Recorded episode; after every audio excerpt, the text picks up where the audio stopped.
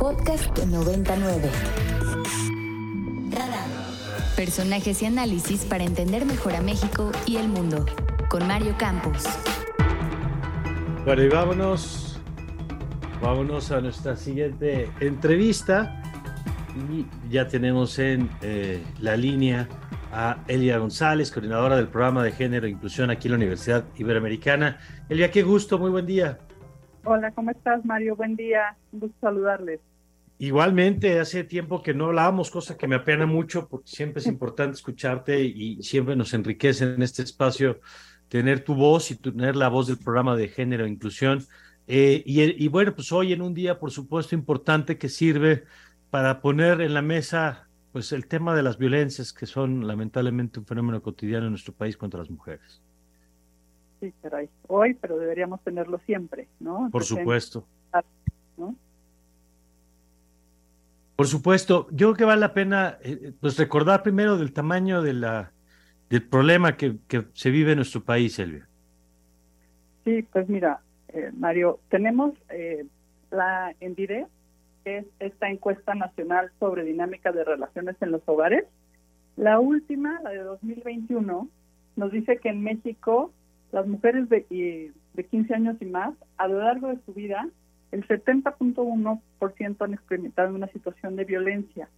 Y también en el ENDIRE vemos como eh, preocupante pues la violencia que hay en el ámbito, lo que es en el ámbito comunitario, en el ámbito de la pareja, pero también en el espacio escolar. En el ámbito escolar, la verdad que es bien preocupante que en el último, las mujeres dijeron que en el último año han sufrido sobre todo lo que es eh, violencia sexual y violencia psicológica. La violencia sexual la se reporta en un 13.7% y la psicológica en un 12%, ¿no? Entonces, la verdad que a mí a veces ya no me gusta dar cifras porque las personas se quedan como en los números.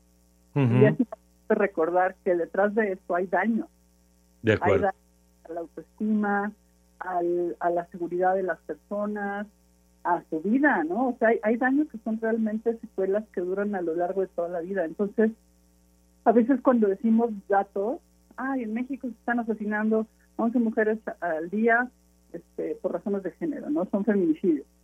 Ah, pero esas mujeres tienen tenían una vida, ¿sabes? Tenían familia, tenían intereses, tenían sueños y obviamente hay secuelas, hay, hay consecuencias para los familiares que se quedan, para cuando tenían hijas e hijos, para los familiares que se tienen que hacer cargo de esos este, de esas infancias que, que se han quedado huérfanas, para las parejas, en fin, para hay hay otros hay daños, hay consecuencias que a veces no se no se ven cuando tú das únicamente números. Eh, Viste que ahorita tenemos en la universidad montada la exposición de zapatos rojos de Lina Chauvet, y justamente ahí se está apelando a esa ausencia de los cuerpos, ¿no? A esa ausencia de las vidas.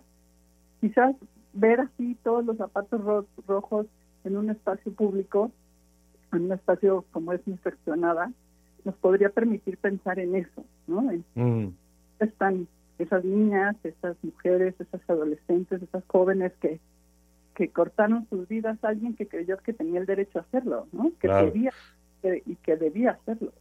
Ahora, es, es notable eh, que cada vez se habla más de estos temas. Yo creo que no, no por voluntad de las autoridades, sino por la resistencia de las familias, de las colectivas que han logrado visibilizar este tema una y otra y otra vez, y por la propia realidad, por supuesto que también sigue generando lamentablemente información todas las semanas. Pero, ¿cómo ves la respuesta institucional frente a esto?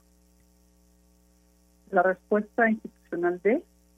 Sí, del Estado frente a estas violencias, es decir, una respuesta, porque esto, estos fenómenos que nos estás diciendo, pues tienen desde componentes que tienen que ver con el machismo, con, con la cultura y, y estas eh, manera de entender la relación entre la relación con las mujeres o el lugar de las mujeres, y, pero también tiene que ver con la respuesta institucional de la falta de mecanismos, por ejemplo, recogíamos hoy una nota como el de Animal Político, que consigna cómo el, los, el dinero para los refugios eh, está llegando con 10 meses de retraso, por ejemplo.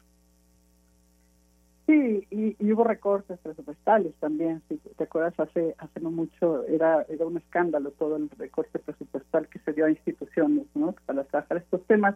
Mira, yo creo que en el Estado, como en todos lados, uno de los problemas principales es que no se reconoce que existe. A mm. veces eh, hay quien lo interpreta como que es eh, un problema eh, contra los hombres. Ah, sí, esto es un asunto como que quieren acabar con nosotros. Y no, hay, hay cuestiones culturales que impiden que se reconozca, ¿no? Hay, hay privilegios que no se quieren, pues, decir, bueno, sabes qué? que sí, reconozco este privilegio y ya no quiero hacer uso de él, ¿no? Porque quisiera yo tener, eh, promover la igualdad. Entonces, eh, yo creo que a veces esas cuestiones impiden cuando se afectan también intereses, ¿no? Intereses económicos, intereses personales, intereses políticos, pues no se quiere reconocer que hay un problema tan serio como este y que es de interés social, como bien, como bien dices. Entonces, yo creo que eso cuando cuando cuando no se reconoce que hay un problema, pues entonces tampoco se proviene y tampoco se atiende y tampoco se le asignan recursos, ¿no? Porque se ve como hechos aislados no se entiende que este tema es, ya lo dice CEDAW en su recomendación 35, es un problema de índole social, no es individual. O sea, yo creo que, yo creo que ya hay convenciones, ya hay este, leyes, ya se ha dicho, pero yo creo que la parte principal en el Estado y y en las empresas y en muchos lugares es el no querer reconocerlo y, por supuesto, tiene que ver con no comprender de qué va esta violencia. ¿no? pues, eso es como muy importante.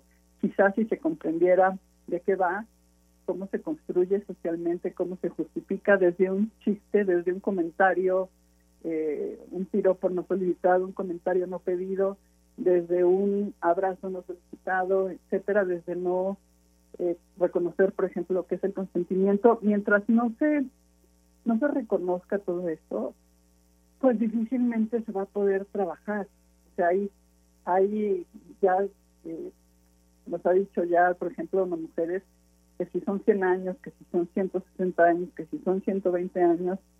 Y el asunto es que, que vemos que a nivel mundial pues hay diferencias de evolución en lo que es la igualdad de género. Y la igualdad de género tiene que ver también con la violencia de género. Mientras no me reconozcas como tu igual en derechos y en oportunidades, y mientras sigas considerando que, que estoy para servirte, que soy de menor eh, de menor jerarquía en cuanto a poderes, en cuanto a que estoy para obedecerte, en que estoy para estar en el espacio privado, entre que calladita me da más bonita, pues difícilmente vamos a entender que hay acciones que son violentas y por supuesto que llegamos hasta hasta los feminicidios, ¿no? De acuerdo. Y por eso también la importancia de seguir hablando de este tema eh, hoy y todos los días, por supuesto, como, como lo decía Celia. Yo te agradezco que nos hayas tomado esta llamada. Gracias a ti, Mario, y un saludo a tu audiencia. Gracias. Elia González es la coordinadora del programa de género e inclusión en la Universidad Iberoamericana. Contenidos como este, descarga nuestra aplicación disponible para Android y iOS o visita ibero909.fm.